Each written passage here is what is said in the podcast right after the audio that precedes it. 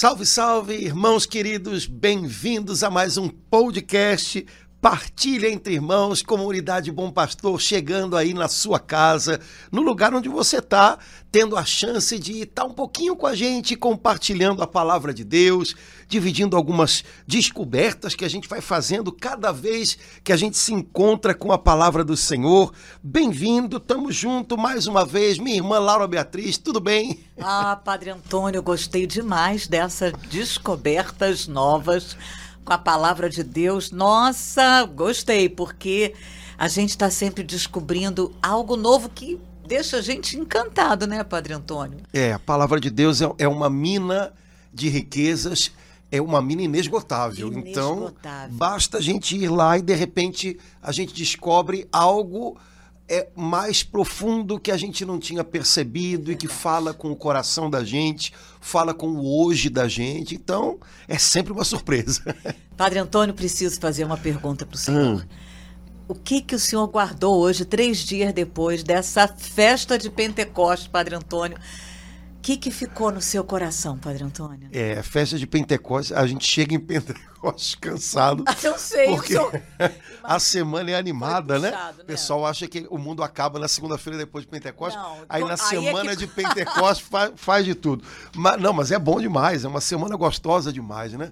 Eu, eu acho que a experiência que a gente tem aqui na comunidade, lá na paróquia, de acolher os irmãos é, de outras comunidades, de outras igrejas, isso sempre é maravilhoso. Né? O Deus sempre surpreende a gente com algo lindo, com alguma delicadeza. Então é sempre uma experiência boa.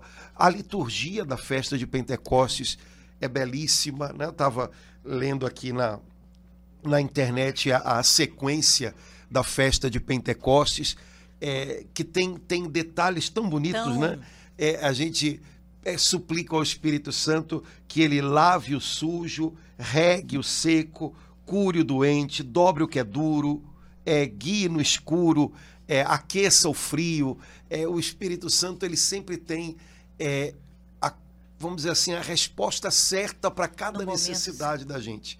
Né? E de alguma maneira ele contempla é, aquilo que cada um de nós precisa. Isso é muito legal, né? É, o Espírito Santo ele trabalha pessoalmente com cada um de Ai, nós. Não se repete, ele não dá é, soluções, como é que a gente pode dizer assim, no atacado. Né? Programado. Né? É, ele trabalha com a necessidade da gente em cada momento, ele contrapõe o que é necessário em cada momento na vida da gente. Né? Se a gente está seco, ele rega. É, se a gente está frio, ele aquece. É, então ele, ele parece que vem sempre na medida da necessidade da gente. Né? O Espírito Santo é sempre aquilo que a gente mais precisa a cada momento. E o Senhor sempre gosta de lembrar que no livro de Atos dos Apóstolos tem uma hora que ele fala para, uhum. né? Não vai não, fica por aí. Queria ir, ele para. Quer dizer, até é, essa delicadeza, o senhor falou aí, não sei quanto. Eu queria contar quantas ações ele lava o que é sujo, ele cura o doente ele, o que, que ele faz Rega com árido? o seco. Rega o seco. Dobra o que é duro. Dobra o que é no duro. escuro. Guia no aquece o frio.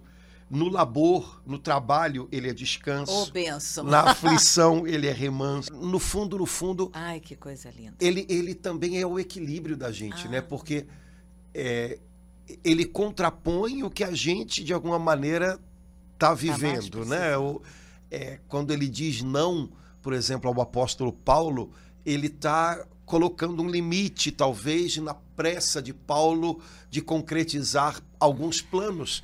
E, de repente, o Espírito Santo vem e diz: Olha, calma, não é por aí, é por outro caminho. Então, ele é, ele é calma na nossa pressa, ele é. Enfim, eu acho que o Espírito Santo, ele, justamente porque às vezes ele é o contrário da gente, ele equilibra a gente. Né? O Espírito Santo não vem só para reforçar o que a gente já tem. Ele às vezes vem para equilibrar o que em nós está demais. É, e ele faz esse trabalho de um jeito muito legal. Né? Talvez a gente pudesse é, perceber um pouco melhor isso na nossa vida. a gente imagina às vezes que o Espírito Santo deve vir só para reforçar o que eu já tenho. Quando na verdade, muitas vezes é preciso que ele venha me dar o que eu não tenho. E aí é o contrário do que eu tenho. E aí ele vai me equilibrando, vai calibrando o meu coração, o meu jeito de ser, as minhas atitudes, trazendo algo novo. Que às vezes pode dar a impressão de que está contrapondo a gente, né? Mas ele é Deus, então é, é, é preciso que às vezes ele se contraponha a nós para é, para nos colocar na posição certa, né? Às vezes o Espírito Santo trabalha na contramão, né? Meio que para obrigar a gente a, a, ser sacudido, saculejado, né? Por exemplo, Padre Antônio, agora quando o senhor leu, engraçado, no, no dia, quando o senhor leu, ele guia no escuro, é, eu entendi assim, ele não é, é, claro, ele é luz, mas se ele guia no escuro, significa que continua escuro, uhum. Mas ele guia no escuro. Uhum. É, enquanto o senhor falou, então foi uma nova compreensão, porque muitas vezes a gente acha, eu muitas vezes achei, que no momento da escuridão ele viesse para iluminar tudo, que nem. A... Nem sempre é assim. Agora, sempre ele guia no escuro. Exato. É, é uma boa maneira de, de ver a coisa, né?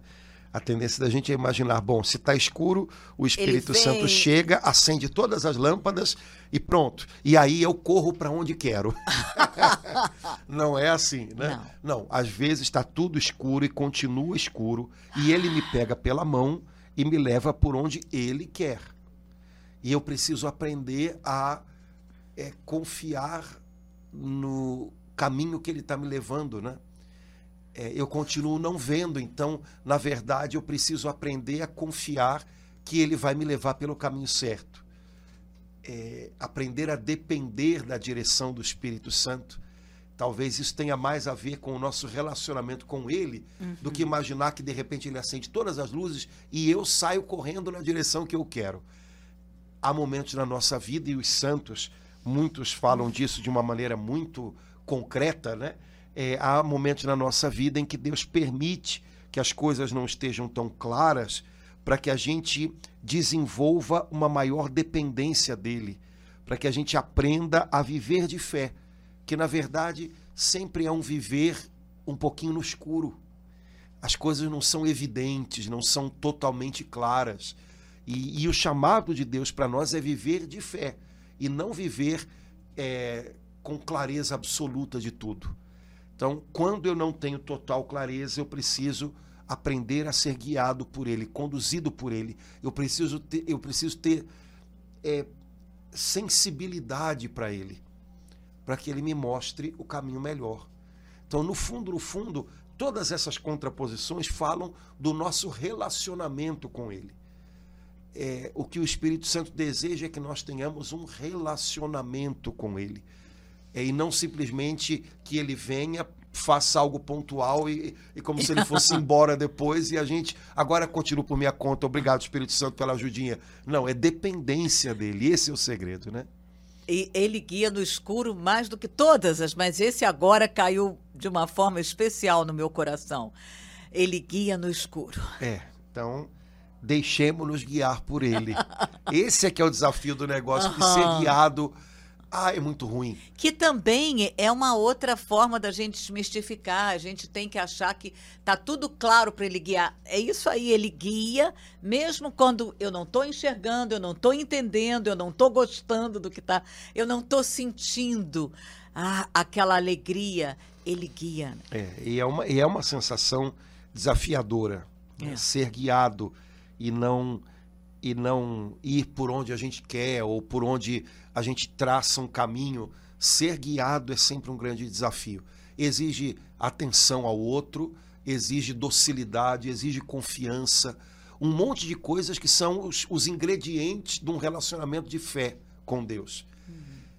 Esse é o propósito do Espírito Santo, é fazer com que a gente cresça nisso. É? Ele é Deus em nós para nos fazer é, aguçar um relacionamento com Deus de confiança, de entrega, de dependência. É, essas palavras todas para a gente elas dizem a respeito de coisas que são sempre um desafio. O nosso eu quer independência, o nosso eu tem dificuldade em confiar, o nosso eu ele gosta de ter controle, de planejar o caminho. Então, todas essas coisas são desafiadoras. Mas é o desafio da fé, então vamos lá, né? Padre Antônio, então a gente vai encerrar Atos dos Apóstolos hoje? Pois é, Laura, porque senão Atos dos Apóstolos vai virar o único livro que a gente vai ver da Bíblia, né? Porque a gente ainda está ainda tá no capítulo 5, 6, né? Então, é, vamos encerrá-lo hoje, porque eu acho que senão a gente vai viajar demais em Atos dos Apóstolos. e Mas eu acredito que a gente já teve boas é, lições de Atos. É, obviamente, o propósito da gente nessa nossa conversa não é fazer é, o que a gente chama de uma exegese do livro de Atos dos Apóstolos, que é entender contextos históricos e, e, e, o modo como a escrita é, diz isso ou aquilo para a gente. O propósito era perceber um pouquinho como é que o Espírito Santo conduziu esses homens no início da igreja, como é que foi a experiência deles de se deixar conduzir pelo Espírito e perceber que isso tem muito a ver com o nosso dia a dia dois mil anos depois, não é? Pronto, era só isso que a gente queria, não não é, trazer grandes é, complicações é, é teológicas ou, ou exegéticas, né? A gente não, não tem não tem cancha para isso, mas é, acho que valia a pena a gente terminar hoje a leitura com um capítulo que eu acho especialmente interessante, ah. que é o capítulo 6. É, a gente pode entrar um pouquinho no capítulo 7, mas o capítulo 6, ele é pequeno, mas de algum modo ele tem uma série de coisas, de elementos que se repetem no livro de Atos. Né? E ele já começa com um problema né, de relacionamento. E é, lindo isso, né? E o Espírito Santo dando discernimento para esse problema, né, Padre? Exato, porque Nossa. se a gente ficasse só com os capítulos 1, 2, 3 e 4 do livro de Atos, a gente ia poder ter a impressão de que a igreja lá em Jerusalém não tinha era problema. Sem, sem problema, era o céu, né? Mas não era o céu, era. era. a igreja aqui na terra. No capítulo 5 já aparece um problema, que é um casal oh, aqui, né? É, um problema sério. Exato, né? Ananias e Safira, né? Uma turminha meio complicada e tal. No capítulo 6, que é o capítulo que fala do início do ministério do diaconato na igreja e fala do diácono Estevão, né, o primeiro é, cristão a, a dar a sua vida em sacrifício pelo testemunho de Cristo, aparece novamente um problema. Né? Então, é, de algum modo, eu acredito que São Lucas é, colocou essas coisas em Atos para mostrar gente, olha, tinha muita coisa boa, a parte boa era o que Deus estava fazendo e tinha muita coisa complicada que é nós, né? É, de alguma maneira para quebrar qualquer tipo de idealização ingênua. Seja para aquele tempo, seja para o hoje. Né? A igreja é essa realidade misteriosa é, na qual se encontram é, a grandeza de Deus, a beleza de Deus, o agir de Deus e a fragilidade da gente, os vasos de argila, como o apóstolo Paulo diz, no qual, nos quais Deus coloca tesouros, né? E pessoas que não estão prontas, pessoas que estão caminhando, que têm que se ajustar e, e de alguma maneira ajustam umas às outras. E até né? confrontos, né, padrão? E a gente tem que aceitar isso de boa, porque é, até isso é importante para que algumas coisas sejam trabalhadas na gente. Então, é, é perigoso quando uma pessoa se aproxima da igreja idealizando demais algumas coisas, porque a decepção é certa. e principalmente nos tempos de hoje, em que isso não era muito a maneira de pensar, eu acredito, do tempo dos apóstolos, por exemplo. Mas no nosso tempo, é, as pessoas têm, são ajudadas a criar uma mentalidade assim quando eu vou à igreja, como quando eu vou a, um, a uma repartição, quando eu vou a um shopping, quando eu estou indo a um lugar onde as minhas necessidades devem ser preenchidas. E nem tanto as minhas necessidades, mas o meu querer deve ser correspondido. Logo, se em algum momento as coisas não funcionam segundo o meu querer, não digo nem segundo as minhas necessidades, porque necessidades são coisas reais. O meu querer, às vezes, é uma fantasia. Se alguma coisa não corresponde ao meu querer, eu me decepciono, tá vendo esse lugar, essas pessoas, e me retraio. É, isso é um pouquinho a mentalidade que, que o nosso contexto consumista criou nas pessoas. Né? O cliente tem sempre razão, essas coisas. Né? Só que igreja não é um lugar para que várias pessoas estejam concorrendo para corresponder aos meus desejos. Igreja não é isto.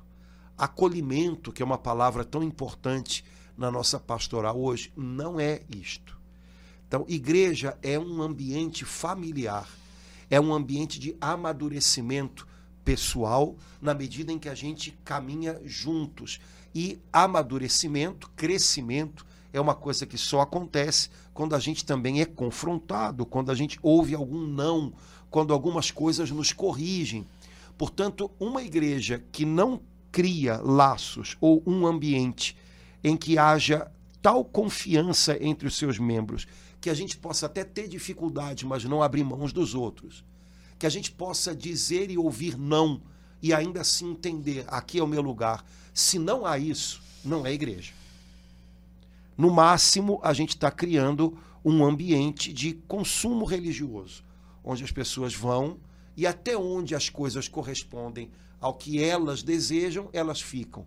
No momento em que não corresponde mais, eu troco pela proposta do vizinho, pelo, pelo, pelo, pelo, pelo o vizinho talvez esteja fazendo mais barato. Ou, e a gente precisa ter coragem para. Olha, não é isso. Ponto. Não é isso. Certo? Igreja não é um supermercado, igreja é uma família. É, e me parece que quando a gente vê Atos dos Apóstolos constantemente mostrando para a gente que houve tensões, houve necessidade de ajustes, houve momentos em que as pessoas ouviram não, houve momentos em que as pessoas é, tiveram que aprender a fazer de outro jeito. Até discussão, né? Houve, né? Houve de tudo, né? É, quando o Atos dos Apóstolos mostra isso para a gente, é, a Sagrada Escritura está dizendo: olha, alto lá, viu? Né? Não é a igreja. Aliás, o Padre Pio dizia isso, né? Não é a igreja que precisa da gente, é a gente que precisa uhum. dela. É, portanto, entenda isso. Né? Entenda que numa vida de comunidade, até quando você está sendo quebrado, é, a comunidade está cumprindo o, o, a missão dela na sua vida que é ajudar você a amadurecer com Deus, que é dar para você um ambiente onde, se você tiver o coração atento, Deus vai agir em você e transformar você e melhorar você. É, mas hoje, nem sempre a gente está acertando a mão nisso. Então, me parece que a gente está é, é, acessando outros tipos de linguagem e de oferta que não ajudam muito as pessoas né, simplesmente reforçam uma mentalidade de consumo. Eu vou num grande supermercado onde eu pego isso aqui, pego aquilo dali, não me comprometo muito. Se alguém fala alguma coisa que eu não gosto, eu saio reclamando. Né? Se tivesse uma caixinha de, de reclamações, eu colocaria ali, talvez para né, alguém. Enfim, né? Então, Atos dos Apóstolos né, me dá liberdade de imaginar que as coisas não precisam ser desse jeito. E que se eu me contento a simplesmente fazer a manutenção disso, é, ou eu, eu trago isso né, para o meu modo de viver como igreja, talvez eu esteja errando o alvo e feio. Né? Padre Antônio, antes da gente pegar início, mas não tem como eu deixar de partilhar isso com o senhor. Eu acho que isso tudo que o senhor falou de uma forma especial, é, é, fica muito pesado em relação aos sacerdotes, né? Pessoa, a gente de igreja, de comunhão, de ah, eu vou à missa do padre A. Quem vai celebrar hoje? Ah, é o padre B. Ah, então não vou não. Então assim, quando o senhor falava, eu vi, meu Deus, que fardo é, insuportável que isso pesa, né? Sim, todo mundo tem o direito, mas assim, eu, enquanto o senhor falava assim, meu coração chegou eu sinto isso muito em relação aos sacerdotes, né? Um, um infantilismo nosso nos católicos, provavelmente deve ter nos irmãos evangélicos com pastor A, B, C e D. Mas assim, né, eu sou católico, eu tenho que falar. Então, assim, vejo isso muito, muito. É como se não a igreja internet, fosse o padre e não isso. o padre e a pois gente. É, né? É, às vezes o povo também faz o padre, viu? A gente fala, ah, o padre é fulano, não, não faz isso também. É, mas vocês têm que ver que o padre está olhando para quem está ali. Então, às vezes, uns, uns, fazem os outros, né? Mas eu acho que, Laura, eu acho que em algum momento qualquer padre é, é, desencana um pouco dessas coisas, porque então... por, por saúde mental. Né? Mas eu acho mais, mais angustiante, por exemplo, é, o padre ter que assumir um fardo como se ele tivesse que corresponder ah. a um tipo de, de, sei lá, como se ele tivesse que, é, é, é, por exemplo, não, não se pode corrigir as pessoas hoje, né? não se pode dizer algumas coisas hoje, sob o risco de você perder fregueses. Ah, entendi. Sabe? Então, não, tira isso, da, seu padre, tira isso da cabeça, né? Porque se, se a gente não estiver criando um relacionamento de confiança tal em que eu posso até contrariar as pessoas, mas elas sabem que eu quero o bem delas. Eu, se, se eu não conseguir criar esse tipo de ambiente, outras coisas também não valem a pena.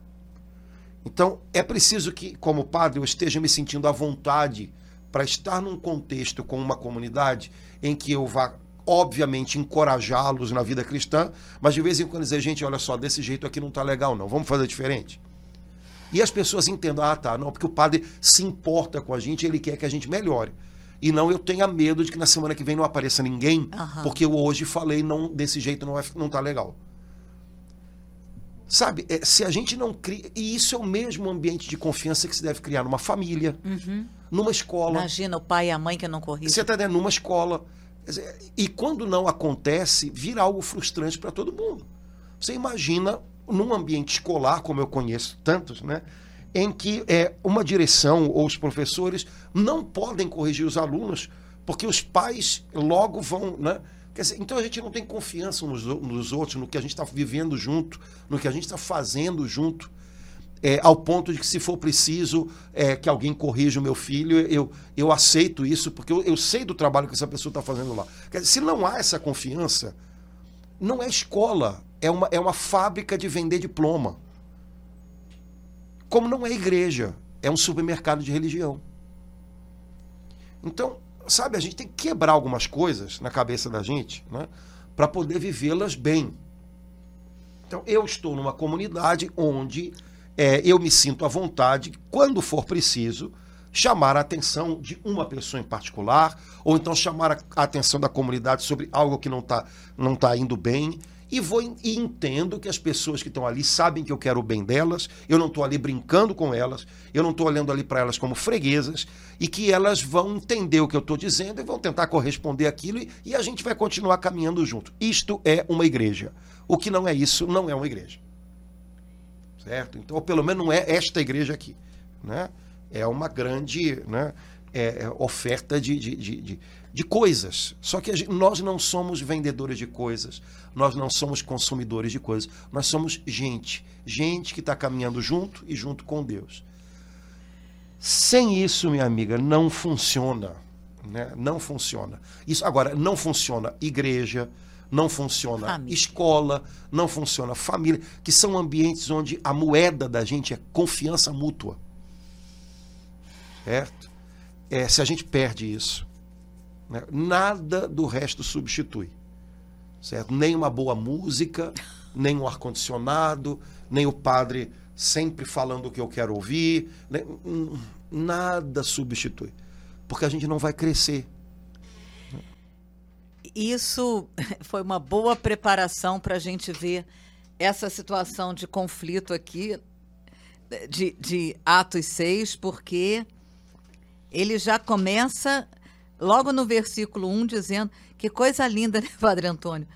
É, é, progressão geométrica. O Espírito Santo vai fazendo os discípulos assim. Ah, mas eu acho legal. Que sede de Deus desse. É, mas olha só, na mesma frase. Ah, houve queixas. Como crescesse o número dos discípulos, houve queixas. Houve queixas. Imagina que De só, cara. só ficar com esse pedaço, né? Só. Atos capítulo 6, versículo 1. Houve Como queixas. crescesse o número dos discípulos, houve queixas. Então isso é para deixar a gente tranquilo. para saber de que, é vai ter assim, sempre queixa, Padre Antônio. Pelo menos se você está crescendo. Nossa, vai ter sempre queixas. né? Pelo menos, olha, talvez não haja queixas se não se cresce.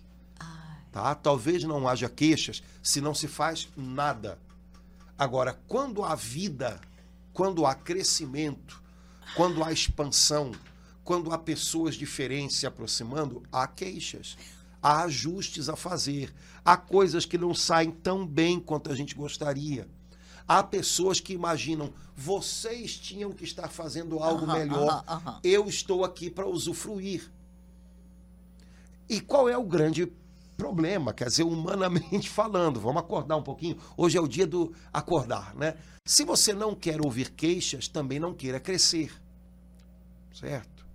Porque há pessoas que imaginam que crescer é colher os, os, os bônus sem os ônus. E não dá. Né? Então, se você não quer ouvir queixas, não faça nenhum movimento para crescer. Né? Por outro lado, crescer não é inchar. Então, à medida que você cresce, é preciso, às vezes, que você ouça as pessoas que vão dizer as coisas, que vão dar algum termômetro é, das insatisfações delas, do jeito delas. Né? Mas que você ouça para perceber que há, é, há necessidade, é preciso ajustes. O fato de estarmos crescendo não significa que tem que estar tudo maravilhoso, nós somos demais. Opa, cuidado, olha, olha, olha a soberba. Né? Nós estamos crescendo com a misericórdia de Deus, mas precisamos ajustar, porque senão a gente vai deixar pessoas no caminho. Né? É, precisamos tomar cuidado para não é, confundir crescimento com inchaço. Inchar não é crescer. Inchaço é sinal de doença, crescimento é sinal de saúde. E às vezes a gente pode estar inchando achando que está crescendo. Porque crescer tem a ver com o número, mas também tem a ver com a profundidade do que está sendo vivido. Todas essas coisas a gente pode pensar um pouquinho. Né? Porque todas elas me parecem muito sensatas. Hoje em dia se fala tanto, né? É, é preciso aprender a crescer. A gente, há pessoas que dão palestras sobre isso. Mas o livro de Atos já está dizendo aqui como é que funciona. É crescendo o número dos discípulos, houve queixas. Pronto. Faz parte do pacote. Enquanto estava. Enquanto não cresce, não tem queixa. Enquanto está estacionado, não tem queixa. Enquanto não tem vida, não tem queixa. Aliás, é uma coisa que a gente podia até pensar, né? É, será que eu, eu, eu, eu dou espaço para que ao meu redor haja pessoas que eventualmente me digam: olha, não está legal, olha, isso aqui podia ser diferente, olha, vamos tentar fazer de outro modo? Porque quando há esse espaço, quando as pessoas me trazem isso, é possível de que, que haja um crescimento acontecendo. Agora, eu preciso estranhar quando ao meu redor não há ninguém que se sinta à vontade para se queixar, ou usando a palavra queixa aqui de um jeito um pouco mais largo, né? Ou para dizer, olha, será que não poderia ser de outro jeito? Olha, vamos repensar isso ou aquilo.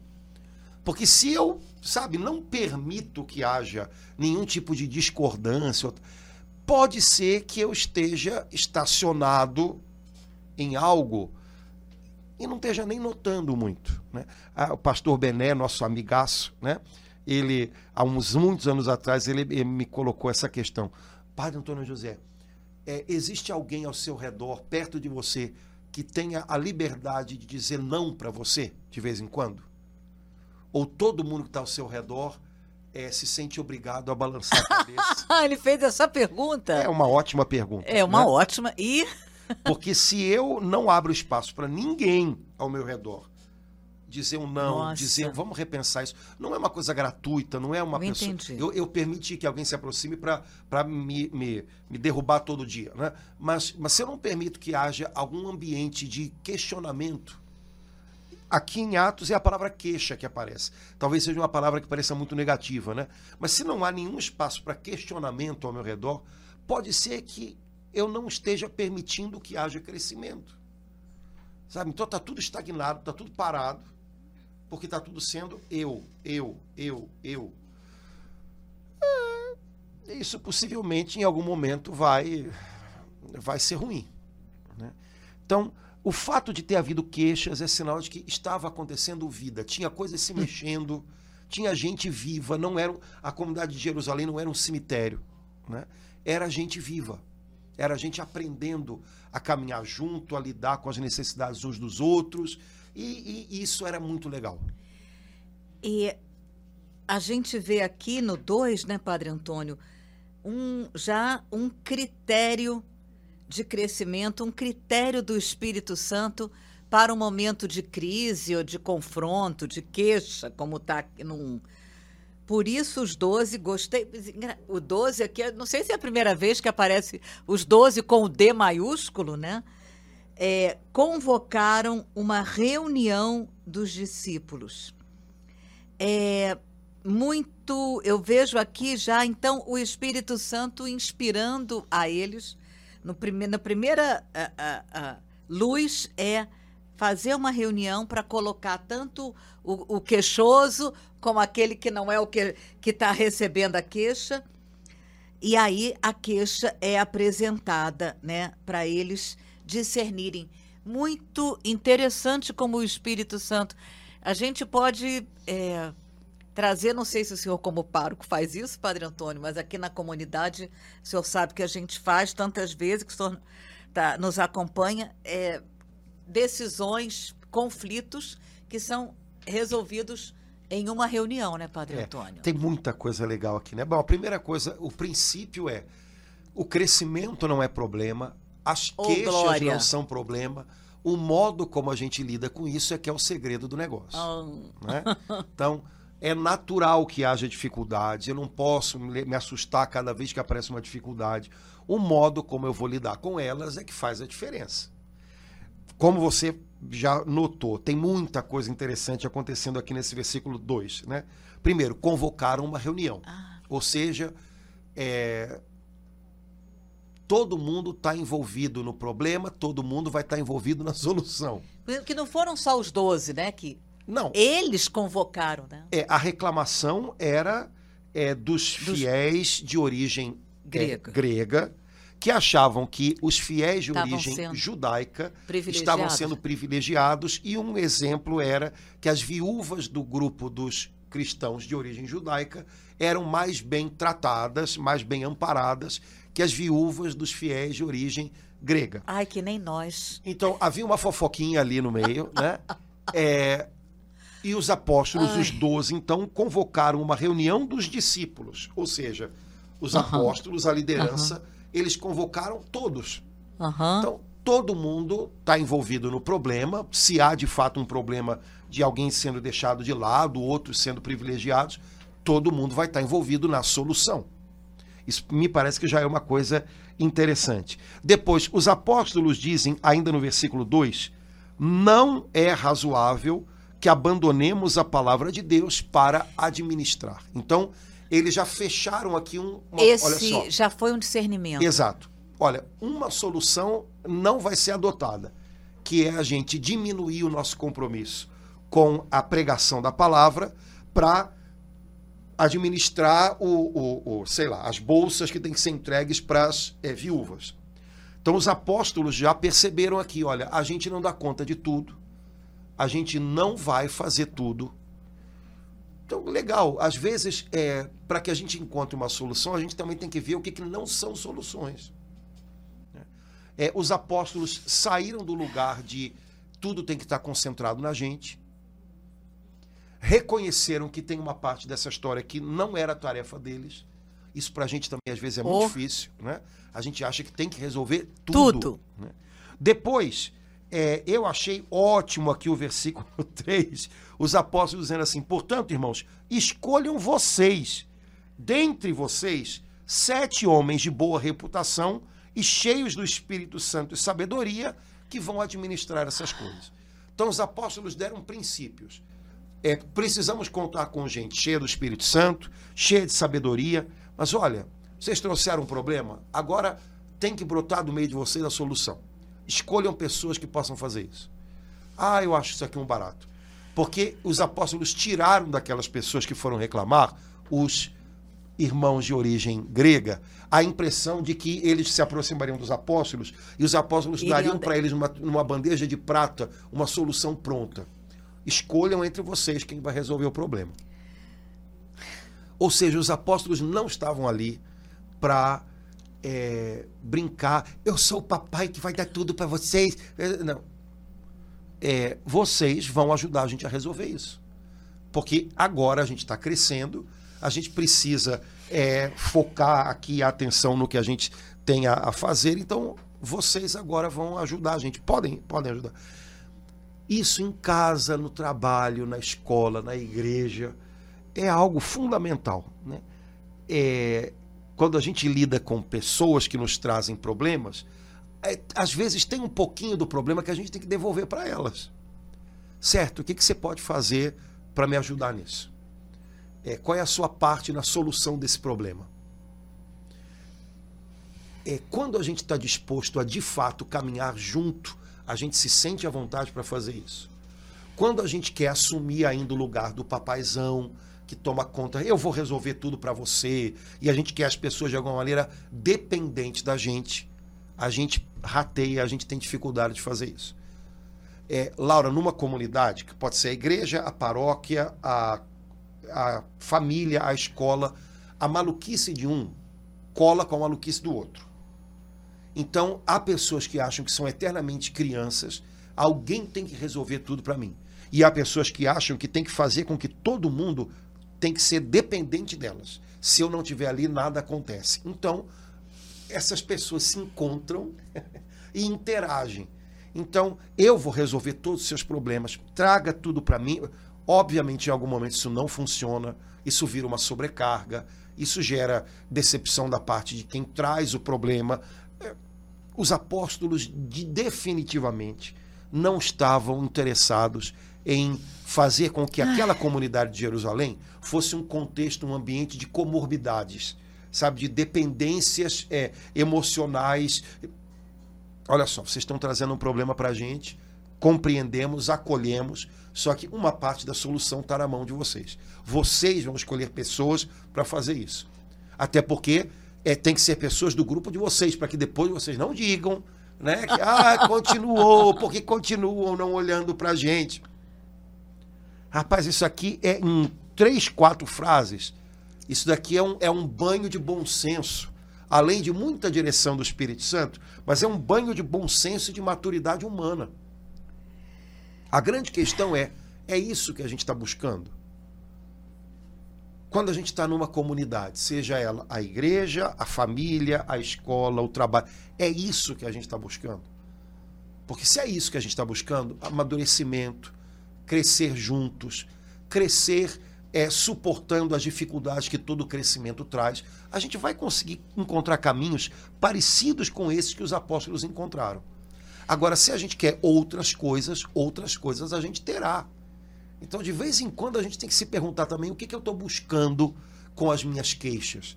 O que, que eu estou buscando quando eu levanto problemas, ou quando eu vou falar com essa ou com aquela pessoa, às vezes cobrando uma solução. Eu tô, estou tô buscando realmente soluções, ou eu estou buscando que essa pessoa é, é, corresponda às minhas expectativas. Rapaz, olha, a gente pode ficar surpreso se a gente se perguntar algumas coisas com bastante é, sinceridade, né? para a gente mesmo. Né? Padre Antônio, o finalzinho do, do versículo 4. É, não, o próprio é uma frase. Uhum. Me parece que é nós atenderemos sem cessar à oração e ao ministério da palavra.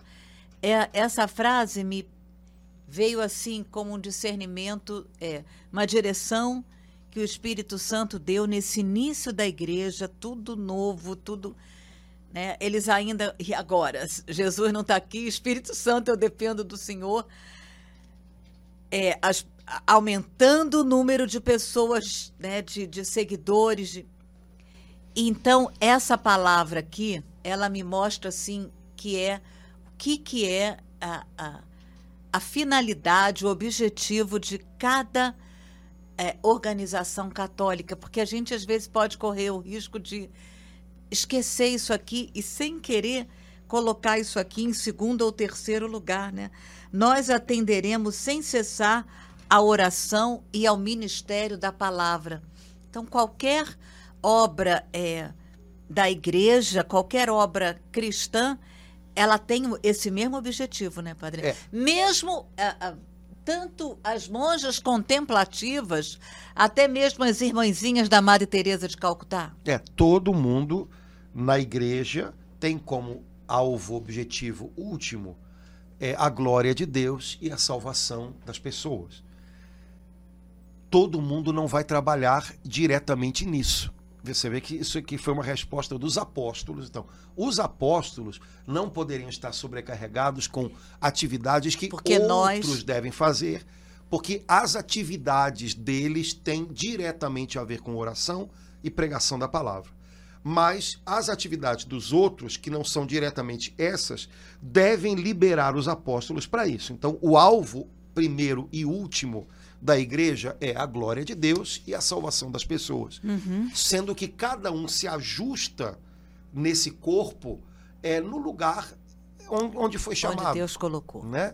Então, os diáconos surgem na igreja é, como pessoas que devem administrar o cuidado de outras pessoas do ponto de vista caritativo, é, do ponto de vista das necessidades mais imediatas né, o cuidado das viúvas aqui certamente tinha a ver com não permitir que essas mulheres, muitas delas é, é, desprotegidas diante da vida, não permitir que elas se sentissem desprotegidas. A comunidade estava chegando junto, os diáconos foram criados para isso, né?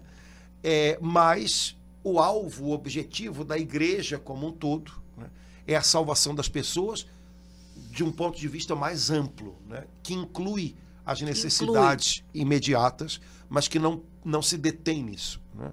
É, e que, por outro lado, é, visa a salvação eterna das pessoas, mas não esquecendo que hoje isso pode significar também uma necessidade de acolhimento na fome que elas têm, na doença que elas têm, por aí vai. Não, mas o interessante é que os apóstolos tiveram clareza de perceber aqui qual era a atividade própria deles é, e não trocar isso por outras coisas. Então, hum, também tem essa, né? É, Para que as, as contemplativas fiquem em paz no convento, elas devem entender isso. Olha, na igreja, todos nós visamos a glória de Deus e a salvação das pessoas, mas o meu lugar é aqui dentro. Esse é o meu chamado. Tem pessoas ocupando outros espaços, outros lugares. O meu chamado é aqui. Então, aqui eu devo corresponder, segundo o que Deus me pede, a, vamos dizer assim, a ajuda que essa causa da igreja toda é, precisa, da minha parte. E, e, cada um no seu lugar. Né? Mas é, não perder de foco o seu próprio chamado. Santa Terezinha nos ajuda tanto a entender isso aí que o senhor acabou de falar. É, ela, como carmelita contemplativa, entendendo né, que tem aquele padre que é missionário lá e, e por quem ela ora. É muito lindo isso, é, né, padre? Ela queria fazer tudo, mas sabia ela que não podia fazer, fazer tudo, tudo. Mas sabia que não podia. nem sempre a gente, a gente, a gente, a gente nem sempre quereria fazer tudo, né? Mas a gente às vezes acha que, que pode fazer tudo, né? Então, é, enfim. Mas é, no caso aqui de Atos dos Apóstolos, me parece que é a solução encontrada, ela contemplou tanta coisa interessante ao mesmo tempo, que é uma coisa muito vinda de Deus, porque as soluções que vêm de Deus, elas correspondem a necessidades, elas abrem frentes novas, de elas são oportunidades novas. É, Deus tem esse poder né, de transformar dificuldades em novas oportunidades. Né? Suscitando né, novos trabalhos, novas missões que ele próprio está à frente. Ao mesmo tempo, as soluções de Deus elas fazem a gente ter mais clareza do lugar da gente né, e para ter maior fidelidade àquilo que Deus pede da gente. Então, tem uma série de, de, de coisas aqui que mostram: olha, esse pessoal estava antenado com o Espírito de Deus num momento de dificuldade. E no 5 diz que essa decisão agradou a toda a reunião. Eles chegaram que, queixosos, reclamando. É, eu acho que sempre deve ter saído um que continuou reclamando. Mas, assim, no geral, agradou a todo mundo. É. Né? É, e aí você vê que as pessoas escolhidas eram pelos nomes, né? eram cristãos de origem grega, quer dizer, uhum. trouxeram o problema, estão trazendo também a solução. Né? É, isso é, é, muito legal. Né? E eu acho que isso é uma maneira boa da gente também, é, como é que a gente pode dizer, é, é, se posicionar em termos de vida, como, a gente como parte de uma comunidade. Né? É, tá, eu estou vendo problemas que talvez outras pessoas não estão vendo, eu estou reconhecendo lacunas que talvez alguém ainda não tenha reconhecido. De que maneira eu posso colaborar nisso? Né? De que maneira eu posso eu posso né, é, dar alguma, alguma pista de, de, é, de solução para isso? Eu posso me colocar a serviço para também ajudar nisso? É, porque senão é muito fácil, né? Eu posso ter. Eu vejo coisas é, é, incompletas em tantos níveis diferentes, inclusive alguns que não tem nada a ver comigo. Se eu for ficar elencando é, lacunas e defeitos, né, eu vou passar a vida fazendo isso. É o risco que a gente corre, né? Dessa coisa é, hipercrítica. Né? Tempo inteiro só está vendo lacuna, só está vendo dificuldade. Não sei se isso é um papel legal, não. Acho que a gente podia evitar isso. Agora, no contexto no qual eu estou, se eu vejo uma lacuna e eu posso, de alguma maneira, colaborar, beleza. Então, eu posso até chegar, olha, eu percebi que está... Posso... Ah, legal, pode sim, dá uma ajuda aí. Acho que isso me parece o, o, o, o mais sensato. Né? Enfim, Laura, eu acho que esse trechinho de Atos dos Apóstolos é, é muito legal porque isso tem tanto cara de vida, né? de, de, de relacionamento que tem que ser arrumado. O que eu acho mais bacana aqui na história é que não, não é, não, não houve uma quebra, não houve pessoas indo embora. No versículo não, 7, contrário. Né, no versículo 7 se diz: "A palavra de Deus se divulgava sempre mais". Nossa. Por quê? Porque os apóstolos estavam mirando naquilo que era o chamado deles e multiplicava-se consideravelmente o número dos discípulos. Ou seja, o crescimento continuou. Né? Eu nunca tinha percebido isso. Também grande número de sacerdotes. De... Nossa! Né? Então, e, e, e, era um crescimento é, profundo, porque os sacerdotes judeus, eles conheciam a, a, a palavra, então eles deviam Imagina. ter questionamentos e exigências Bem... um pouco mais altas. Né? E, mas o que a comunidade cristã vivia era algo tão verdadeiro que era convincente para os sacerdotes. Portanto, do ponto de vista quantitativo, do ponto de vista qualitativo, a coisa estava funcionando, estava acontecendo. Né?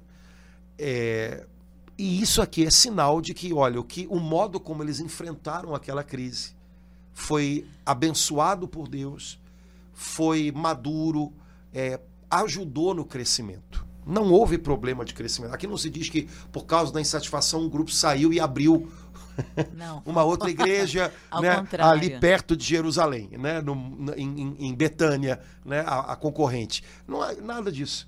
Né? O crescimento continuou, a comunidade continuou coesa, firme, caminhando junto, porque as pessoas ali entenderam: olha, a gente está aqui para resolver problemas, continuar crescendo e a gente não abre mãos dos outros. Padre Antônio, é, tá me dando assim uma, uma alegria tão grande o que eu estou compreendendo. Dizer, no final das contas, esses homens aqui que foram queixar, né, foram os abençoados, né? Uhum. Porque se eles não tivessem, nem sei, é, é, feito essa queixa, nada disso teria acontecido, não teria havido reunião, o Espírito Santo não teria é, é, inspirado, confirmado que o primeiro chamado dos apóstolos, enfim, tudo isso. Então, assim é, eles poderiam ter um engolido, né? Uhum. Tá lá, né, vendo as coisas com raiva, continuando, achando que era uma injustiça não atender, mas não falar nada. É, mas veja, quando a gente expõe coisas que estão incomodando, isso significa que a gente também está encontrando um ambiente ah. de confiança para isso. Entendi. E os apóstolos também encontraram um ambiente de confiança para juntar todo mundo e colocar a gente, ó, vocês trouxeram o problema, vamos arranjar aqui uma solução junto. É, é, o bonito da história é que essa comunidade era uma comunidade na qual a moeda, que é a confiança, estava valendo. É, existe fofoca que não vira solução quando não há confiança e as pessoas ficam mas não chegam em quem tem que chegar e colocar, olha, estamos tendo esse problema aqui. Uhum. Elas não se sentem à vontade para isso. Né? Por outro lado, é, é, é, preciso que haja confiança também da liderança para juntar todo mundo e expor, gente, olha, vocês me trouxeram um problema aqui, mas é, precisamos que a solução também passe por vocês.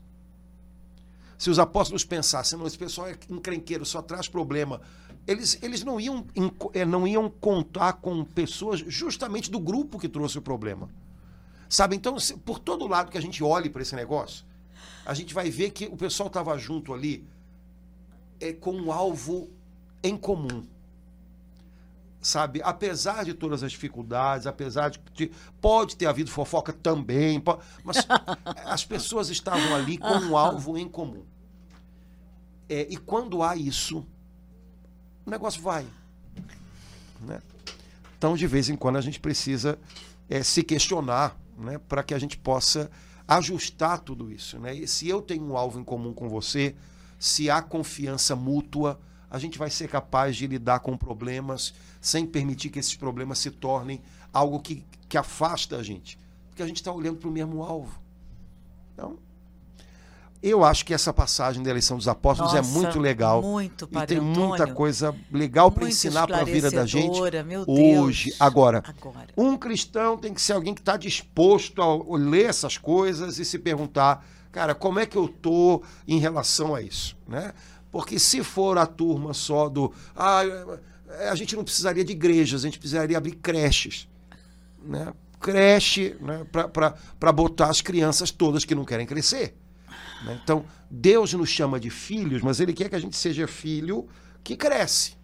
A maior alegria de um pai é ver o filho amadurecer e, quem sabe, até além do que o próprio pai né, conseguiu conquistar. Né? A alegria de nosso Pai Celestial é ver a gente crescer. Então, Ele quer filhos que crescem né? e não filhos eternamente infantilizados. A igreja é, é uma maternidade, mas a igreja também Não. é uma universidade, sabe? A gente, a gente vai crescendo, né?